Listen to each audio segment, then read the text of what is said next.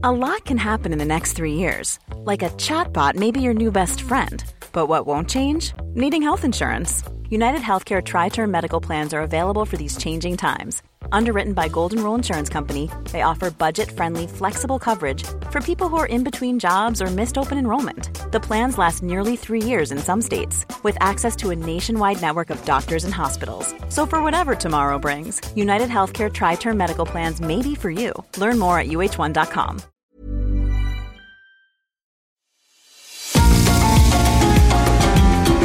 GastroLab es un lugar donde cabemos todos. Aquí encontramos historia, recetas, producto, materia prima, vinos y un sinfín de cosas que a todos interesa. Ya que con cocina y vino se aprende en el camino. Déjate llevar por el chef Israel Arechiga a un mundo delicioso que da como resultado GastroLab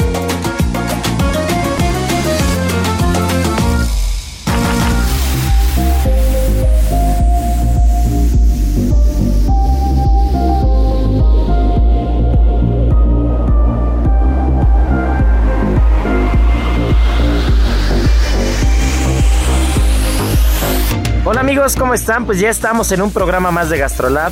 Gracias por escucharnos como cada fin de semana. Y hoy tenemos unos temas espectaculares. Vamos a empezar platicando de la cuaresma. Estas 3, 4, 5 semanas que vamos a estar alrededor del producto, del mar, de la materia prima, de tradiciones que tenemos muy arraigadas y que tienen mucha historia. Y nuestra querida Miriam Lira nos estará platicando qué es lo que escribió de la cuaresma en las páginas de GastroLab. Después Marianita Ruiz nos estará hablando de un producto muy particular que ya llegó para quedarse en la gastronomía mexicana y es parte de muchos dulces típicos y de muchas preparaciones que es el piñón. Y después nuestro sommelier de cabecera, Sergio Ibarra, estará platicando del oporto. Y por último, cheque nada más la entrevista que nos trajo Miriam Lira. Tenemos a Enrique Casarrubias que acaba de ganar una estrella Michelin en París, nada más y nada menos. Así que no se nos despeguen porque empezamos. Las 8 de GastroLab. Es momento de dar un repaso por nuestras páginas.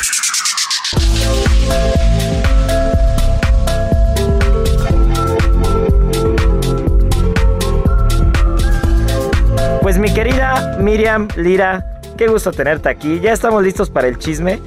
¿Qué hay con la cuaresma? ¿Qué sacaste en las páginas de Gastrolab? ¿Cómo están todos mis amigos de Gastrolab? Contentísima de estar con ustedes, ya entrando en esta temporada de cuaresma. Qué rápido se nos ha ido el año, ¿no? Rapidísimo. Yo sigo en el 2019. ¿Qué tal? O sea, ya pasamos de los tamales y ya nos estamos preparando para la cuaresma y sentimos que de verdad el año se nos va en un 2x3. Pero sí, justamente en las páginas de Gastrolab hablamos de este periodo porque, híjole, ¿cómo se han perdido las tradiciones ahora mismo? Hay muy poca gente que ya realmente sigue em, pues toda esta tradición de la cuaresma. ¿Ustedes la llevan a cabo realmente? O sea, o no, ¿qué es el ayuno, el no comer carne? ¿O ya la verdad nada más lo tienen como ahí guardado este, en el cajón de los recuerdos? Pues yo la verdad es de que no. Yo la verdad es de que no llevo la cuaresma, no soy, no practico alguna religión como tal pero en el restaurante lo tenemos muy marcado. Al final somos un restaurante que vendemos sobre todo pescado y marisco, ¿no? Entonces esta temporada sí tenemos como que muy clara la dieta y, yo creo, yo ahí sí voy a, yo ahí sí voy a opinar un poquito diferente. Creo que hay una parte de la población que sí lleva la cuaresma muy a, muy a flor de piel, ¿no? Muy al pie de la letra. También que nos cuenten, ¿no? Que te arroben que eres arroba... Israel Arechiga. Yo soy arroba Lirimiri, que nos digan si sí la llevan a cabo o no. Yo creo que el tema está en las generaciones, ¿no? Que las, nuevas generaciones ya no, no hemos llevado... O, prácticamente el tema de la cuaresma ha pasado como en segundo plano, es algo más que hacían nuestras abuelas o que hacían nuestras mamás o las tías, ¿no? La familia. Pero creo que las nuevas generaciones no estamos retomando algunas tradiciones ligadas a la religión, particularmente hablando. Y para quienes no estén tan familiarizados con esta tradición, la cuaresma es el tiempo en el que los creyentes se preparan espiritualmente para la Pascua. Y ya habíamos platicado eh, hace algunos programas sobre la rosca de reyes y que pasaron 40 días en lo que eh, presentaron al niño Jesús eh, en el templo. Y pues estos también son 40 días, es un número como muy significativo dentro de la de la tradición católica y pues es justamente como el tiempo eh, que tardas en purificarte, en dejar atrás tus pecados, hacer como reflexión y prepararte justamente este, para la Pascua, que es justo cuando Jesucristo resucita. Pero también estos 40 días están ligados a muchas cosas, ¿no? Como que las cuarentenas, eh, los 40 días que duró el diluvio. Realmente, realmente el 40 es un número que en la historia y sobre todo en la religión ha estado como que muy muy presente, ¿no? Sí, definitivamente. Y está pues caracterizado por el ayuno y por no comer carne. Pero no, no es la única religión que lleva a cabo este tipo de procesos. O sea, también los musulmanes. Con el ramadán. Exacto, los judíos. Entonces, mm, no es como algo particular de una sola religión. Obviamente tienen diferentes razones y de diferentes motivos. Pero bueno, dentro de la religión católica sí es muy, muy importante.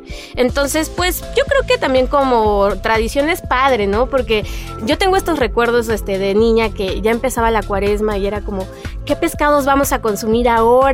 Cuáles vamos a descubrir. ir al mercadito de la viga por unos camarones, Exactamente. Ir descubriendo como preparaciones, también cómo te contaban pues tus abuelitas y tal, este, pues cómo lo vivieron también ellos, porque es una celebración que está también muy arraigada y tiene muchísimas aristas en cuanto a eventos religiosos y fiestas, entonces no es nada más temas religiosos yo tengo que decir que, que aunque no practico alguna religión como tal, sí me gusta conocer y me, gusta, me gusta eh, sobre todo no ignorar, ¿no? Cada vez ignorar menos. Sí, sí, sí. Y he tenido oportunidad de estar en lugares que son como mecas religiosas, ¿no?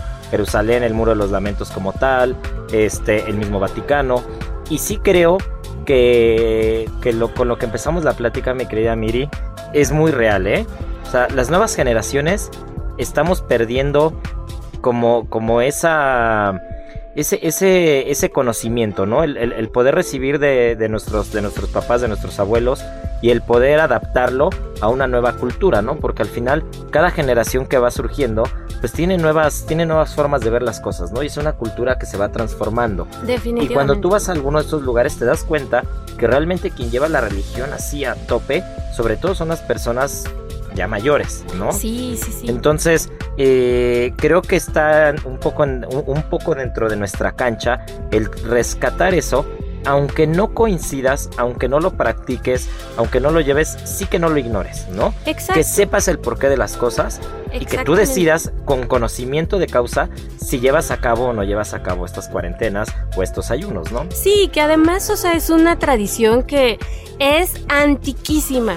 O sea, los primeros registros de ayuno tienen, o sea, siglos y siglos y siglos desde el año 385, o sea, prácticamente desde que inició el cristianismo o, la, religión católica y, y, fue hasta el año, no, perdón, hasta el siglo IV que ya se empezó como a establecer como rigurosamente el ayuno, ¿no? Para tener como muy presente y recordar sobre todo lo que pasó durante ese periodo histórico.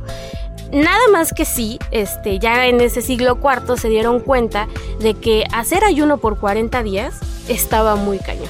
O sea, la gente empezaba pues a morirse de hambre, no lo respetaban, este, buscaban momentos para hacer trampita y echarse por ahí una carnita. Entonces la iglesia empezó a decir, oiga, no, 40 días está muy muy manchado para todos nuestros feligreses. Entonces lo que vamos a hacer es vamos a determinar qué días ciertos días de la semana. vamos a hacer este ayuno. Pero tienen que ser días que de verdad vamos a eh, darnos a, la oración y vamos a hacer como una reflexión profunda no y así nace esta pues tradición de a partir del miércoles de ceniza que acabamos de pasar pues no comer carne en ninguno de sus tipos no y también los viernes y así llevárnoslo durante esos 40 durante esos 40 días, ¿no? Así y ahorita que hablabas de historia, justo como la historia es importantísima, ¿no? Porque justo el primer emperador cristiano, que es Constantino, es el que empieza a instaurar la religión eh, católica como tal, ¿no? Es el primer cristiano en el Imperio Romano, ¿no? Y de ahí se empiezan a generar todas estas tradiciones. Pero hablando de gastronomía, de gastronomía en particular, que este que sabes que somos unos amantes somos, gordos somos comelones no somos gorditos y bonitos pero pero qué pasa qué pasa con la cuaresma eh, por ejemplo no en mi casa en casa de mis papás no hay no había habido o, no hay regularmente una una cultura de comer pescado constantemente, ¿no? Sí, no es es, que como no es que cualquier día de la semana agarras y comes pescado, era algo, Sí, era no. algo como no tan común. Y más Pero viviendo en la ciudad. Pero en cuaresma sí era como más común que de repente, pues mi mamá hacía algunos camaroncitos a la diabla Uy, o algún rico. bacalao. Que el tema del bacalao, vamos a volver a insistir, Qué rico. no importa cuántas veces nos hayan escuchado, de verdad, pónganse truchas, ahora sí que en el contexto marítimo, pónganse truchas que no les den gato por liebre, que no les den cazón. Si lo que les están vendiendo como bacalao es una cosa acartonada, amarilla, seca, fibrosa, eso es cazón, es tiburón, no es bacalao. El bacalao, el bacalao no tiene que ser seco, el bacalao no tiene que ser amarillo nunca, no tiene que ser delgado jamás, el bacalao siempre va a ser blanco. Qué buenos ¿no? tips. Oye, y muchas veces lo vemos como cuando vamos a la viga, como en estos trozos muy, muy finitos. Ese no. No, ¿Cómo, es te, que da- cómo te puedes dar cuenta que- fácilmente que es un buen bacalao? O sea, sí que vaya yo y que diga, Isra dijo que con espinas, sin espinas, con mucha sal, sin mucha sal, desalado, sin desalar. ¿Qué Si hago? tienen oportunidad, si tienen oportunidad, googleen Gadus morua. Morjua con H, se pronuncia Gadus morua. Y el Gadus morua es el único, la única especie que realmente sí es bacalao. Mm, Y tiene, tiene dos cosas bastante peculiares o particulares, ¿no? La primera es que la carne es muy blanca.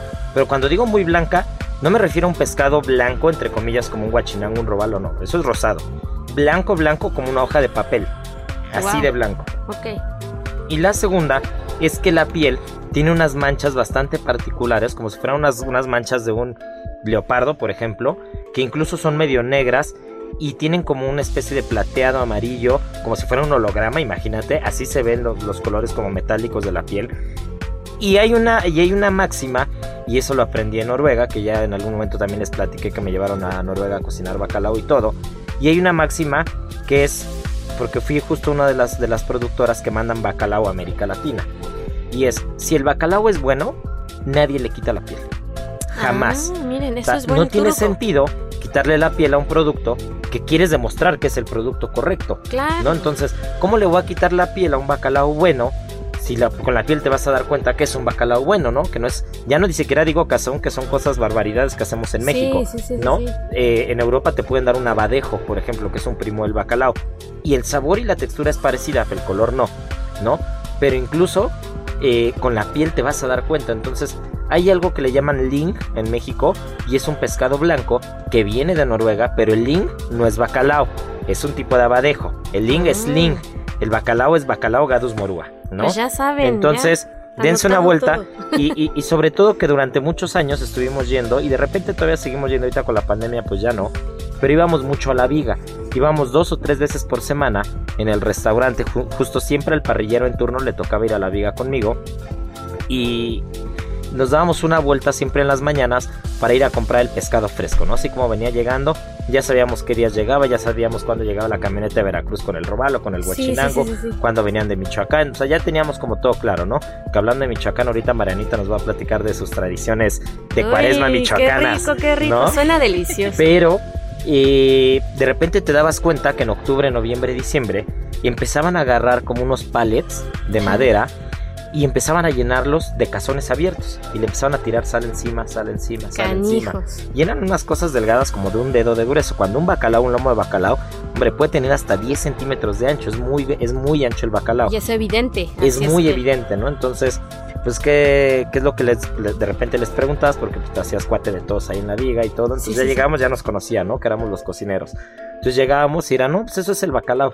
Entonces, "Eh, ¿qué No me pasó? trates eso no es de bacalao, ¿no? Así deberían poner producción esa canción de fondo. sí, Pero este, pero de verdad, o sea, ahí es donde te das cuenta y dices, hombre, eso no es bacalao. claro. Y entonces, ¿qué es lo que pasa? Que de repente los niños o las personas te dicen, ay, no me gusta el bacalao porque es totalmente salado, fibroso, es súper fuerte de aroma, de sabor.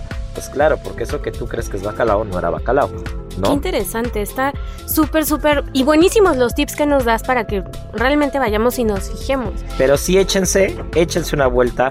En la medida de lo posible, igual este año será muy complicado. Pero pues, ya sea en el mercado local, váyanse bien cubiertitos. Y conocer nuevas, nuevas Dense una especies. vuelta, así es, dense una vuelta al, al mercado de pescados y mariscos.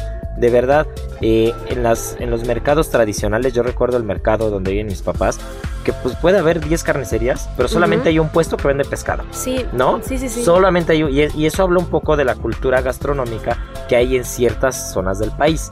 ¿No? Sí, sí, Entonces, en la medida de lo posible, hay pescados que no son tan caros y son muy buenos. Por ejemplo, si no quieren gastarse 250 pesos el kilo de un guachinango, pues compren un besugo, ¿no? Claro. Y un besugo te sale la mitad de precio y es igual de rico, ¿no? Igual y no es tan grande, no es tan impactante como un guachinango, pero cómprense un besuguito, cómprense un lomito de robalo de repente, que no quieren gastar mucho en un lomo de robalo porque pues probablemente es un poco costoso también. Bueno, pues te puedes comer alguna otra cosa, habrá, un- habrá algún extraviado, habrá algún mero, habrá, no sé, algún otro pescado, una villa jaiba, si van a hacer un cevichito o algo. Si van a cocinarlo, no compren villa jaiba porque es un poco dura. o sea, hay como ciertas cosas, pero, pero realmente hay que, hay que echarse un clavado. ¿no? Opciones hay un montonal, cientos. O sea, en México hay más de 500 especies este, comestibles. Imagínate. Y, y comemos unas cuantas y contadas. O sea, no pasamos de los, de los que ya tenemos como siempre en la mesa. Y mucha gente también se va por el tema del salmón. Que ese es, ese que es eh, otro ese es un programa. tema bien, bien y ese delicado. es otro programa de verdad. Sí, Yo creo sí, que el sí. siguiente programa vamos Hay a hablar del salmón, Porque imagínense lo grave que es el tema del salmón. Que en Argentina se unieron todos los chefs y se unieron muchas, muchas personalidades para evitar que llegaran las salmoneras a Argentina. Híjole. Para evitarlo. qué de toda, de toda la contaminación que genera tener una salmonera. Y cuando muchas veces se cree que el salmón es un producto demasiado fresco y demasiado sano, no estamos satanizando el salmón, ojo, no, no, ¿eh? no, no, no. Pero, pero lo decimos porque conocemos, porque no ignoramos, ¿no? Esa es la parte importante. Y en Chile, por ejemplo, que eso ya lo platicaremos la siguiente semana, pero los vamos a dejar tantito picados. En Chile, la mayoría de las salmoneras las introdujeron los noruegos, porque no querían contaminar los mares noruegos. Canijos. Esa, esa, imagínense el tema, ¿eh? se fueron al otro extremo para contaminar otro mar que no fuera el de ellos. Que es un producto hermoso y muy rico. Pero está No lo vamos a es- negar. No, pero, pero, Pero las si cosas como acá, son. Sí, si estamos acá en México, pues mejor consumir algo que, que esté en nuestros mares. ¿Saben qué es delicioso en México? Y ahorita Marianita nos lo va a confirmar. Sí. La trucha salmonada michoacana. Que son primas es una hermanas. delicia, de verdad, ¿no? Y es más, si te vas a comer un sashimi o algo, pues échate una truchita salmonada, que la verdad vale mucho la pena, ¿no? Pero ya les platicaremos todo lo que implica las salmoneras, todo lo que tiene el salmón, el color, los carotenos con los que alimentan y por qué el color no es real de ese salmón. Ya platicaremos todo eso en el siguiente programa. temazo. Pero bueno, pues ya que estamos un poquito entre la trucha y entre todo, ¿por qué no ya invitamos a Marianita? Porque la veo con ganas de querer platicar. La veo un poquito ahí en la esquina echando licuado, no sé qué está echando en Marianita, pero este, pero no habla. México de mis sabores. Nuestro sabor. Mezcla de historias, culturas, pueblos y civilizaciones. Entonces, a ver, Marianita, ¿qué hay con, qué hay con la cuaresma en Michoacán? Pues mi abuelo es de un pueblito, de un rancho que se llama El Rodeo, que está en el límite de Guanajuato y Michoacán, como por Irapuato, Guanímaro, Abasolo, toda esa parte. Y yo recuerdo que durante todos los 15 años que fui, en- siempre íbamos en Semana Santa y siempre a lo mismo, ¿no? Eran como, allá le decían las tres caídas, que era como que hacían como una procesión, en las casas ponían como estos altares morados, iban haciendo como peregrinación y hacían la simulación de las tres cruces, bla, bla, bla. Y entonces de comer solo había un guiso que hacían de papas con nopales y charales, Suena bien, ¿eh? Nada ajá. mal. en salsa de guajillo, las corundas que no podían faltar nunca, Delish. y tienen aparte otro tamal que lo hacen eh, con maíz morado, que allá lo ocupan mucho, lo muelen con piloncillo y después lo extienden sobre una manta de cielo, esa masa es como dulce, y adentro le embarran otra, otra, otra como salsa que hacen de chile guajillo y lo envuelven Ay, qué rico. y entonces lo cortan y lo... Como si fuera un rollo. Exacto.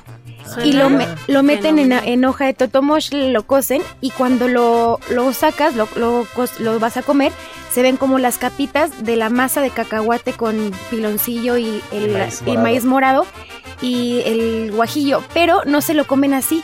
Lo sacan y después lo ponen sobre un comal para que toda la orilla se haga como doradita y eso es lo que No, comen. bueno. Así Ay, sí no. ayunamos. Sí. Así sí vamos al rodeo, ¿eh? Eso y lo típico, los frijoles con manteca y lo que ellos dicen salsa verde, que para mí sería más roja, queso de pueblo y tortillas hechas a mano. Ay, Eso es lo que delicia. comen. Rancho el rodeo, ¿ah? Rancho El Rodeo. Ay, pues invítanos, ¿no? Sí, cuando gusten. Cuando gusten, vamos. También saben que hacen mucho, no sé por qué, como unas empanaditas que adentro le ponen como una mermelada casera de, de fresa Uf, y las cocen, eh, como que en estos pueblos todos tienen en su casa uno donde tienen gallinas y ahí tienen como en tambos, como un, un como cosas de estilo horno. Entonces, en la parte de abajo meten como... gallinas, no, no sé. No, en la parte de abajo mete las empanadas y arriba se ponen las señoras a hacer los, los buñuelos de rodilla. Ay, mira Qué bonito. más. Además, visualmente me imagino que ha de ser una experiencia fantástica, ¿no? Pues, Porque regresas como a esta parte súper tradicional de ver cómo surgen las cosas, ¿no? Desde los utensilios hasta el maíz, o sea, Claro, y porque 360 la yo recuerdo que las- la última vez que fui, pues, eh, pues ya tenía yo conocimientos, ya había estudiado y bla, bla. Yo le decía a mi tía como de, dice, ayúdame a hacer los tamales. Le dije, bueno. Y le dije, ¿no vas a medir el royal? Y me decía, no, no se mide. Y yo, ¿cómo que no se mide? Me dijo, así, tú ves la masa, le mides, entonces con el puño. Y yo así, obviamente como toda estresada, como, Como- buena, como buena repostera. A mí se me salía el ojo de decir, ¿cómo que no lo vas a medir? Pero le quedan perfectos. Yo dije, no. Le dije, seguramente si yo mido el, el polvo para hornear me van a quedar mejor. No, les juro, no me Desde quedaron ojo. ni cercanamente iguales a los de mi tía que solo le echaba así al ojo. al A tanteo. todo, a El la masa de las, ajá, a la masa empanadas, a los tamales, todo. Es más, para hacer los buñuelos ya nada más es como todo con puños, la rodilla, no me salió ni uno, todos se me rompieron. Y en lo que yo hacía uno roto ya hacía 15. ¡Wow! Sabiduría ancestral. Sí, y la verdad está muy padre. Quien tiene como la oportunidad de tener familia en pueblos, creo que sí está padre que se acerquen y que pues dejen que estas tradiciones continúen, ¿no? Sí, porque aparte creo que hasta que uno lo ve, ya después de ciertos años, ya le, ya le, eh, le asigna el valor que realmente tiene, ¿no? Que, que de niño puedes ver que, que igual está la abuela haciendo tamales y que las tías de otro pueblo, de otro estado, están haciendo este, alguna carne enchilada y de repente pues tú lo ves normal, ¿no? De niño. Pero ya cuando te dedicas a esto, cuando sabes lo que representan esas tradiciones, ya el ir y volver y el verlo todo de cerca, ya lo ves con otros ojos, ¿no? Y ya, ya, Sí. ya le das otro valor que realmente merece, ¿no? Como, como igual y en los pueblos es normal usar el metate para lo que sea, y tú de repente aquí en la Ciudad de México ves que en un restaurante usan el metate para algo y dices, wow, y le quieres tomar foto, ¿no? Cuando pues lleva estando toda la vida en los pueblos, ¿no? Nada más que, nada más que pues estamos un poquito eh, metidos en esta burbuja de ciudad y de repente cuando sales y ves este tipo de cosas, pues quieres, eh, quieres tenerlo todo, ¿no? Quieres como que aprenderlo, quieres, quieres saber cómo se hacen las cosas y pues no es algo que puedas aprender de un momento para otro. Y en tu casa, Miri, ¿qué comían en cuaresma? Fíjate que yo sí estaba muy dentro de esta burbuja, como dices, de ciudad. Entonces, pues era muy común el cevichito, el pescado empapelado, cosas muy sencillas en realidad, pero muy ricas y que te acercaban muchísimo con la familia. O sea, recuerdo mucho acompañar a mi abuela al mercado justamente como al pasillo de los pescados y este olor que luego luego te impregna. O sea, a mí abril y toda esta temporada este calurosa me, me viene mucho a la mente y a los recuerdos olor a mar. O sea, ¿Sí? así lo recuerdo. No, a mí me recuerda como a las guerras con globos con agua y pistolas Ay, con agua en la calle de niño, ¿no? Del sábado de gloria. El sábado, sí, sí, sí, sí, sí. O sea, yo esperaba la Semana Santa solo por el sábado de gloria. Sí, No, que porque ahora te lo tenemos mojar. más limitado. No, ya está prohibido, no te puedes andar mojando en las calles, ya ¿no? no, pero, Afortunadamente, porque hay que cuidar el agua, eso... pero con globos sí se puede, ¿no? Tampoco. No sé. No, creo que ya no, creo que ya no y sí triste. habrá que cuidar bastante el agua, pero pues cuando a, lo- a los que nos tocó vivir todavía eso, pues qué, qué buenos máximo, recuerdos, ¿no? Era lo máximo. Sí, y es que, no sé si ustedes se acuerdan, pero la Ciudad de México era un balneario tal cual. Sí, no es que lo llevábamos al extremo. Sí, todo el mundo ahí.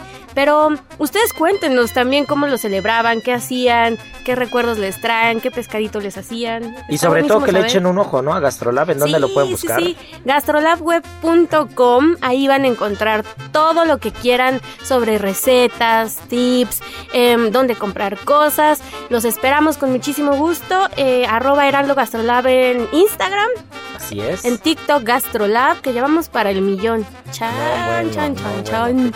Ahí los esperamos. Oye, pues qué bueno, y pues ya saben, a seguir respetando las tradiciones, a seguir guardando de generación en generación este conocimiento, que no se pierda, que cada quien decida si lo quiere practicar o no, pero que lo sepa, ¿no? Que sepa, que conozca y sobre todo que aprovechemos esta temporada para los que no tenemos tan arraigado el tema de comer pescado y marisco por la situación geográfica, por la situación cultural, por lo que sea, pues aprovechar estos, estas semanas para poder incorporar a la dieta pescados diferentes, mariscos diferentes, siempre cuidando las vedas, siempre cuidando los productos que sean los correctos, que sea la temporalidad correcta, pero no se nos despeguen porque viene el sommelier Sergio Ibarra a hablarnos del Oporto, de verdad no saben qué cosa el Oporto, a Marianita le encanta, a mí me encanta para la repostería, para la carne, el Oporto es uno de los vinos generosos espectaculares. Y bueno, nada más y nada menos que el flamante chef Enrique Casarrubias con su nueva estrella Michelin en París. Imagínense nada más. Así que no se nos despeguen porque volvemos. Gastrolab es un lugar donde cabemos todos. Vamos a una pausa y regresamos.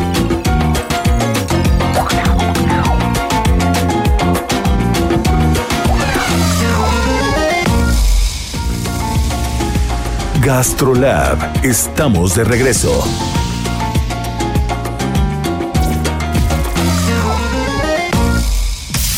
Del vino a la palabra. Con el sommelier Sergio Ibarra.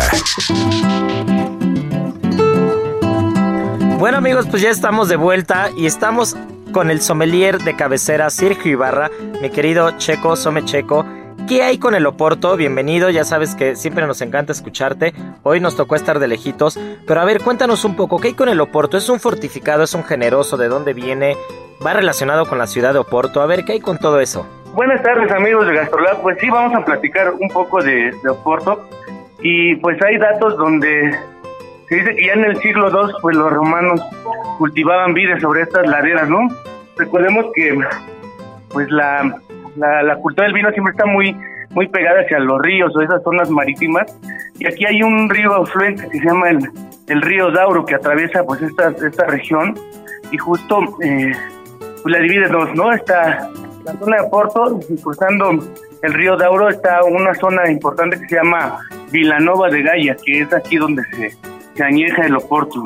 Eh, incluso estas bodegas, eh, alguna vez que, que, he tenido oportunidad de estar ahí, pareciera que es el, el Wall Street de, de las barricas de Oporto, ¿no? Añadas y añadas, añejándose, esperando el momento adecuado para ser embotellados y pues poderlos degustar. Pero bueno, pues vamos a platicar un poquito de, de, la historia de, de, Oporto. Y imagínense que ya, como les comentaba, en el siglo XVII ya era una re, región conocida, ¿no? Era una región conocida en, en, en, esta zona donde ya producía vinos tintos, producía vinos blancos, eh, pero aún, aún no se producía el, el Oporto como lo conocemos en, en la actualidad. Y hay pues muchos eh, orígenes que van muy ligados a, hacia la cultura inglesa, por eso recordemos que la mayoría de las botellas de Oporto eh, pues tienen esas leyendas en inglés, que hubo un tratado, un tratado en 1386 que llamaba el, el Tratado de Windsor, ¿no? Que eh, trataba que tenían una alianza comercial entre Inglaterra y Portugal y de esa manera pues empezaban ya a comercializar algunos vinos e incluso hasta había intercambios. Yo creo que, que tú has de conocer un poquito ahí, Chef, que, que la mayoría de los de, de la gente de, de, Portugal también tiene como de, de, plato predilecto el bacalao. Se dice que, que lo que lo intercambiaban por, por bacalao, ¿no? Y, y este tratado pues decía que también eh, podían re, recibir ¿no? la gente de Porto en Inglaterra y la gente de Inglaterra en, en Oporto, ¿no?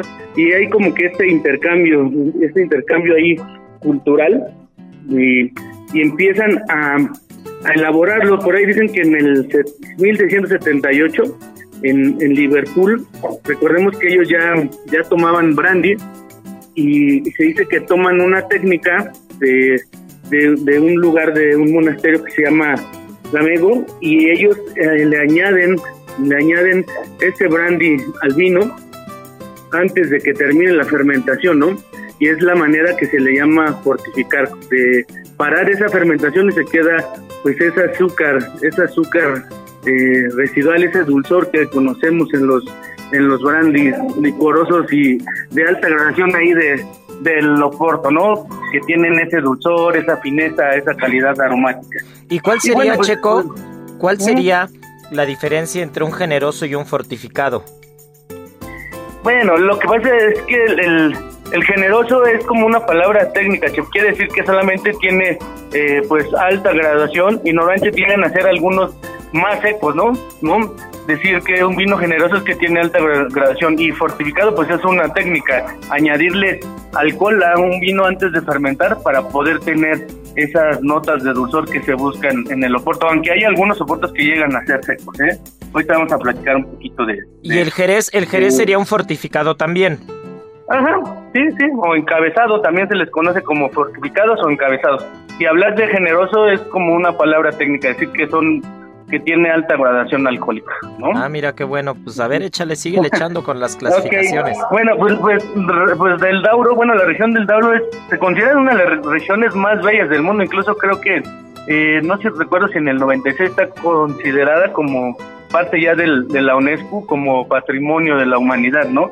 Eh, estos viñedos están situados sobre laderas, entonces no hay máquina que pueda entrar aquí para poder eh, vendimiar, todo se hace manualmente, ¿no? La selección pues es espectacular y además, además lo que platicamos sobre, sobre los ríos, aquí hay, hay ríos afluentes, que uno es el Tado, el otro se llama Tabora y Torto. ¿Qué sucede?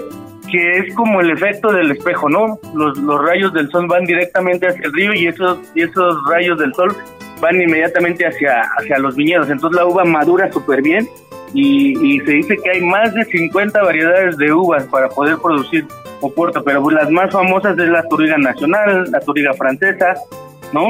Y en el caso de los blancos hay una que se llama Gubero y otra Diosiño, ¿no? Como, como hablan los portugueses. eh, bueno, pues una vez que ya le añaden este, este alcohol, eh, hay dos hay dos estilos de, elaborar el oporto. Uno es que es en crianza oxidativa, ¿no? Que es en barrica, y la otra se llama la crianza reductiva. Y aquí es donde vamos a tener los dos estilos de oporto que, de ahí se deriva, ¿no? Uno que es el rubí, que yo creo todo el mundo lo ha escuchado, y el otro que es el tawny. El rubí se, se elabora eh, en grandes tanques de, acero inoxidable, incluso en las grandes barricas, ¿no? De ahí lo afinan un poquito eh, los productores, porque ellos lo que quieren es que no pierda mucho color y tenga mayor eh, calidad aromática en frutas, ¿no? Y el tawny, el tawny es en una crianza oxidativa en medio de las barricas, bueno, por medio de barricas, y aquí va a ser el proceso, el proceso más lento, ¿no? Aquí vamos a tener ya más colores de, de maduración, más colores pues oxidativos, ¿no? Más aromas eh, evolucionados, ya esas frutas en compota, ¿no? Hay un poquito más de calidad aromática. Sí, a, mí, a mí me encantan los tawny. Pero hablando ahora gastronómicamente en un restaurante, ¿en qué momento es correcto pedir un oporto? ¿Al principio, al final? ¿Es correcto maridarlo con algún plato de comida caliente, salada, dulce? ¿Es incorrecto? Si yo quiero empezar a tomar oporto, ¿qué, qué, qué, ¿qué sugerencia o qué consejo me darías tú como sommelier? Bueno, el, hay de dos. El Oporto puede, puede incluso eh, funcionar como aperitivo por la graduación alcohólica que tiene, ¿no? Recordemos que mientras más graduación alcohólica, pues te va a, abrir un poquito más el, el, apetito, incluso las papilas gustativas van a empezar a funcionar más y también puede funcionar como digestivo. Eh, a toda la gente que empieza a, lo mejor a, querer incursionar en, el tema de Oporto, pues hay que comenzar con los rubí, ¿no? con esos esos rubí que son muy frutalitos, ¿no? Y cuando vas adquiriendo ya el gusto al, al Oporto, pues claro que hay que invertirle un poquito más al town, ¿no? Aquí hay, hay, por ejemplo, los rubí, hay algunos que dicen en la etiqueta los late bottle vintage, ¿no? Que dicen LBV. Esto quiere decir que tienen entre 4 y 6 años más o menos de, de crianza, pero recordemos que estos son en, en grandes toneles, ¿no? Luego podemos tener los vintage, que quiere decir que son de una añada excepcional y de un solo viñedo, por así decirlo, ¿no? esos son rubíes. Imagínate, ahora vienen los townies. Los townies aquí hay que tener mucho cuidado también quien va a algún restaurante, alguna botella, de repente te llegan a sugerir a lo mejor algún tawny y, hay taunes de 10 años, 20 años, 30 años, 40 años. Y obviamente mientras más añejamiento, pues va a ir creciendo el precio del producto. Entonces es mejor siempre tener la certeza de lo que uno va a beber, ¿no? Y aquí hay que conocerlo un poquito más, ¿no? El Tawny quiere decir que como mínimo pasa dos años en barrica antes de salir al mercado y depende pues ya el, el carácter o, el, o el, el, estilo de oporto que tú quieras degustar, ¿no? Por ejemplo, estos ya Tawny de 10, 20, 30 años pues, pues son increíbles para, para la sobremesa, para abrir un... ¿Con un eh, habano se te antoja? Un, un habano, claro, sí, eh, justo ahí me, robaste la palabra, iba para eso, ¿no? ¿Por qué no un buen habano? Tal vez terminar con, con unos quesitos ahí maduros, ¿no? Eh, chocolates, los higos van increíbles, ¿no? Y, y déjame decirte que, que también aquí en la zona de Vilanova de Gaya hay un plato, hay un plato que, que es espectacular, se, son las, las tripas, se preparan como las, pues son tripas, ¿no? Tripas, eh, ¿qué va a decir? Vísceras, y, y es un plato muy parecido como, como a los callos a la madrileña, pero estos son con, con fabada y, y chorizo, ¿no? Y son muy similares, pero son como con las tripitas. Incluso ellos lo llegan a maridar con el oporto y va de maravilla porque tiene pues esa grasitud, ¿no? Además ahí como los almidones de la fabada. Sí, el colágeno, el colágeno de toda la víscera. Realmente como que es un maridaje, ¿no? Entre el colágeno, la grasitud y el alcohol que tiene el fortificado, ¿no? En este caso el oporto. Así es, ¿no? Y yo creo que pues para este este este mes que bueno, que ya pasó el 14 de febrero, pero este, este mes de a lo mejor de estar en pareja es, es increíble. Yo creo tomarse uno portito, abrir un habano, ¿no? Estar con los amigos, el quesito y demás. No, bueno, pues qué delicia, mi querido Some. Pues no se nos despeguen porque viene el chef con su flamante estrella Michelin, Enrique Casarrubias, y se nos está yendo el programa como Porto, ¿eh? Muchas gracias, Some. Venga, ya nos veremos en cabina pronto. Saludos a todos. Saludos. Bye. Un abrazo. No hay amor más puro y sincero que el de un cocinero.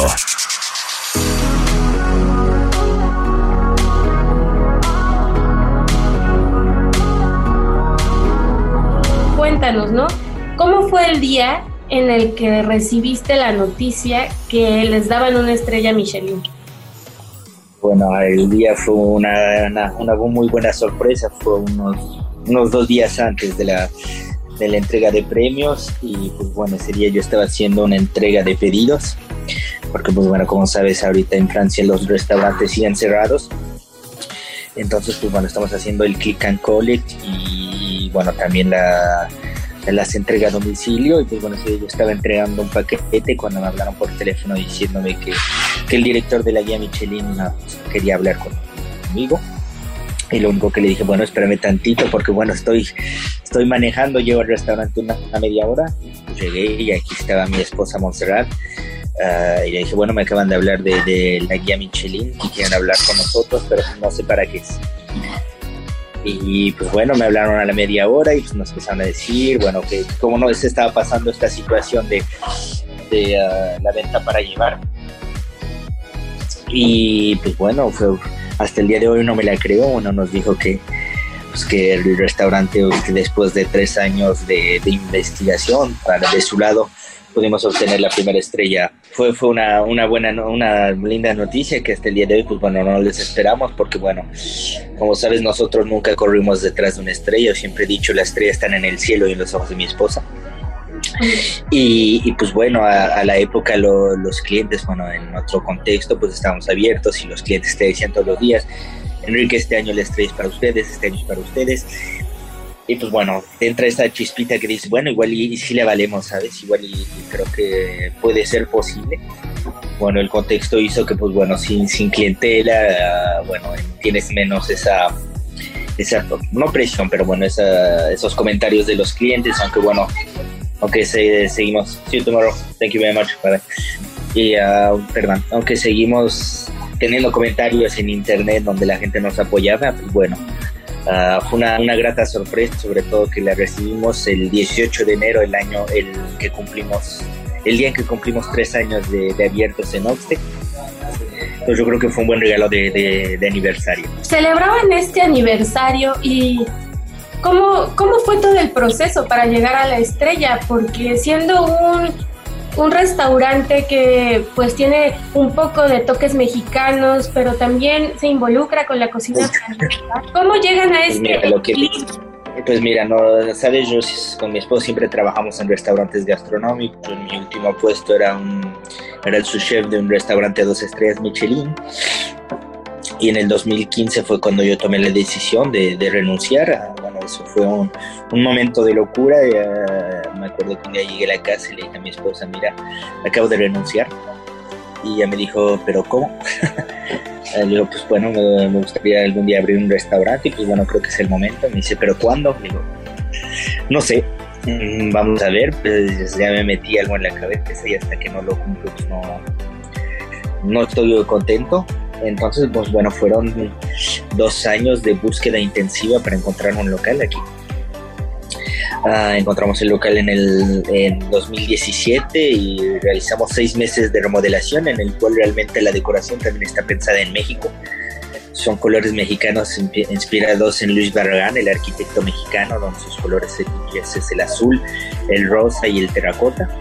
Y pues caía muy bien porque mi color preferido es el azul. Y bueno, perfecto. Entonces también queríamos demostrar haciendo una cocina en la cual se mete en alto lo que aprendimos en Francia, sin olvidar de dónde venimos. Pero, ¿sabes?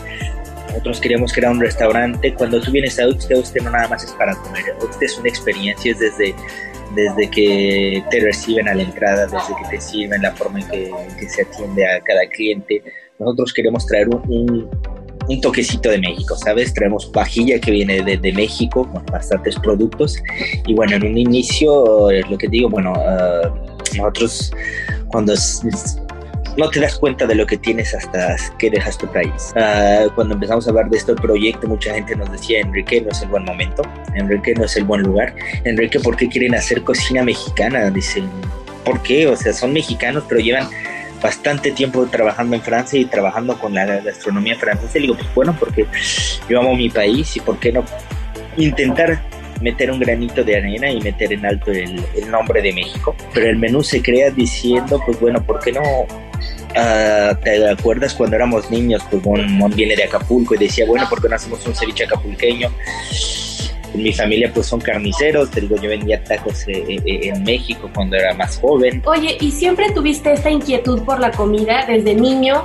Este, ¿Hubo algún punto en, en el que tú dijeras, híjole, de aquí soy, tal vez alguien que te estuviera enseñando a cocinar algo? Este, me contabas hace unos minutos que, que vendías taquitos, tal vez fue ahí donde dijiste, claro, esto es lo mío. No, pues mira, no sé, sabes, ustedes saldría muy bonito decir, no, yo nací en la cocina, pero pues bueno, en un inicio yo estaba en la cocina por necesidad, porque te digo que mi mamá pues es madre viuda, entonces pues para sacarnos adelante, que es lo que hacía, pues todas las mañanas nos levantábamos a las 5 de la mañana, pues para preparar comida, porque mi mamá vendía comida en su trabajo. Entonces lo hacíamos por necesidad, ¿sabes? No fue en un inicio decir, bueno, la cocina es lo mío, no, empezamos por necesidad a trabajar para salir adelante y pues bueno, uh, poco a poco le empieza a agarrar amor a lo que haces. Y entonces pues bueno, tomé la decisión de, de, de estudiar cocina, me fui a estudiar tres años y tenía la posibilidad del último año de cocina pues venírmelo a hacer a, a Francia y pues bueno, como sabes es la cuna de la gastronomía. ¿Cómo ha sido su aventura en cuanto a los ingredientes mexicanos? ¿Cómo logras obtener frescura, este, incluso hasta cuando siembras, la, la, tierra no es la misma, si es que lo hacen allá. ¿O cómo, cómo es todo claro, transitar de ingredientes tan lejos de... Mira, pues, bueno, por todo lo que son carnes, pescados, pues bueno, son muy fuertes aquí por todo lo que es carne, pescado, pero todo lo que son verduras, pues bueno, tuvimos la... En un inicio no fue fácil, era complicado encontrar productos frescos, hasta que un día una amiga que se llama Mercedes Ahumada, que es muy conocida, Uh, me dijo, mira Enrique, yo conozco un pequeño productor que, que, está haciendo jalapeño, que está haciendo tomatillo, que está haciendo maíz, huitlacoche. Y dije, pues bueno, pásame el contacto, ¿sabes? Y sobre todo el, lo que más me atrajo fue cuando empezó a hacer el huitlacoche, porque en un inicio utilizábamos huitlacoche deshidratado, que lo mezclábamos aquí con maíz. El epazote igualmente. Oye, y justo ahora que estamos pasando por estos momentos tan complicados para toda la industria restaurantera, no solo en México, sino en todo el mundo, ¿cómo le hicieron para sobrevivir, para salir adelante y además llevarse el máximo reconocimiento gastronómico que uno puede pensar. ¿Les fue bien? ¿Cómo cambió su dinámica? aún, sigue siendo difícil, no te, no te lo oculto. Nosotros seguimos aquí es para salvar el restaurante, ¿sabes? Ah, y bueno, vamos por puntos, por ejemplo, la, la, bueno, la guía Michelin obviamente que no nos juzgó durante la pandemia porque sería muy difícil.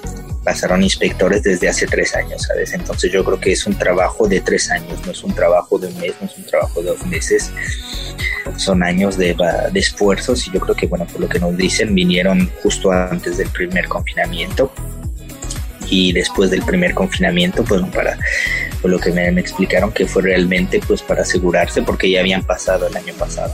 Bueno, durante tres años ya estaban aquí, entonces bueno, no es una obtención que digas, bueno, fue de un mes, ¿sabes? Son años de trabajo y pues bueno, una estrella no se únicamente por la cara del chef o por, no, es un trabajo en equipo.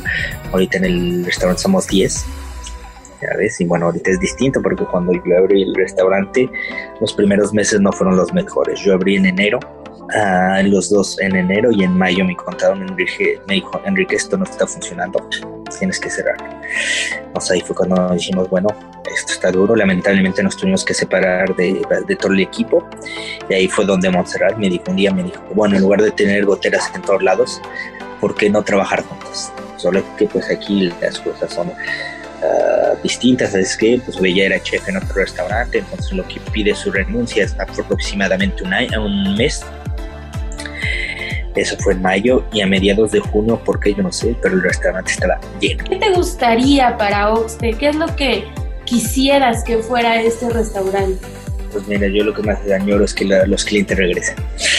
Eso es lo primero, una vez que los clientes estén de regreso, yo creo que sería lo, más bello después de todo este, este problemita. Ya después, bueno, tenemos otros proyectos, digo, nosotros no nos queremos quedar con los brazos cruzados y queremos seguir poniendo en alto el nombre de México, ¿sabes?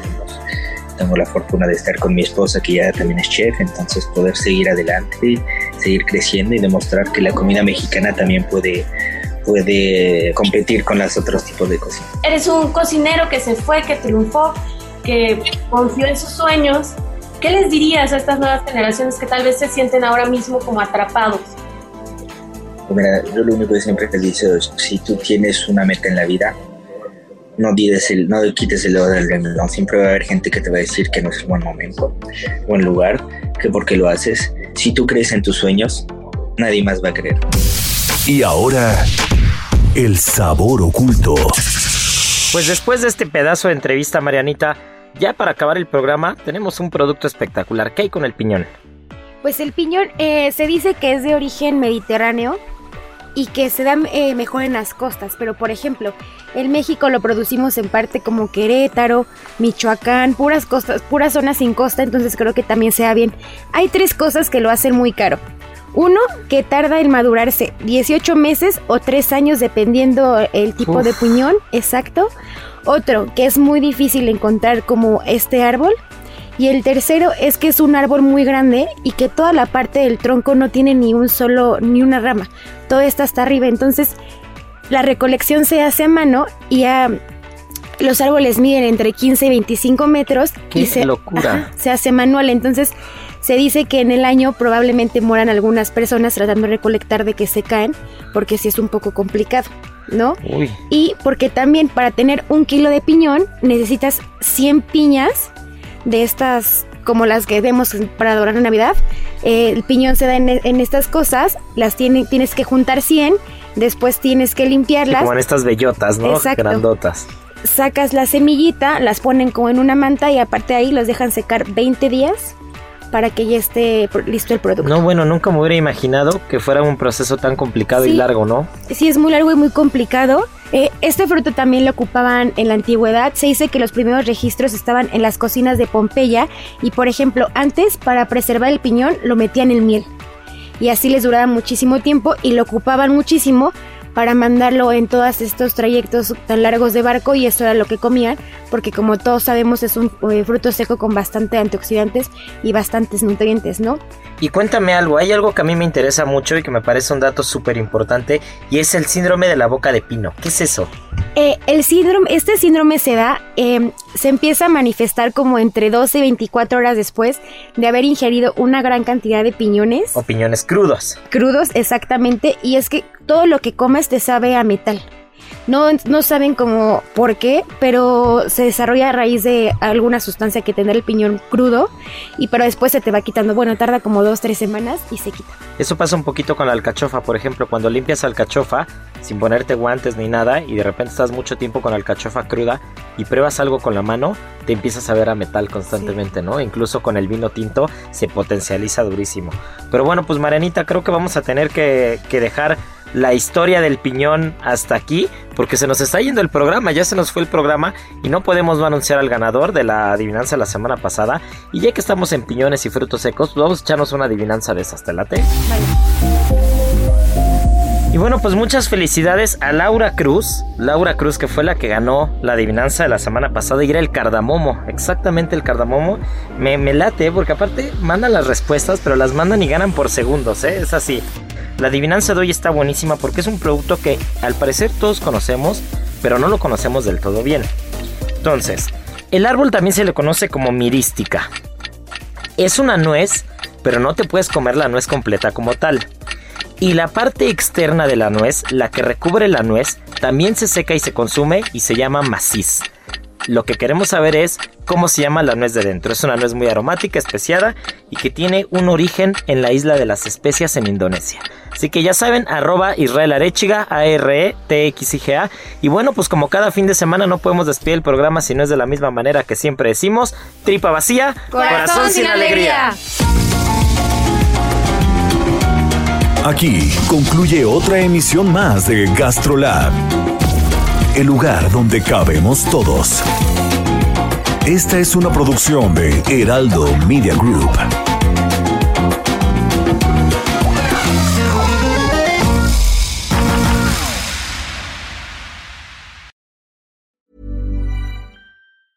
Ever catch yourself eating the same flavorless dinner three days in a row? Dreaming of something better? Well, HelloFresh is your guilt-free dream come true, baby. It's me, Kiki Palmer. Let's wake up those taste buds with hot, juicy pecan-crusted chicken or garlic butter shrimp scampi. Mm. Hello Fresh. Stop dreaming of all the delicious possibilities and dig in at HelloFresh.com. Let's get this dinner party started.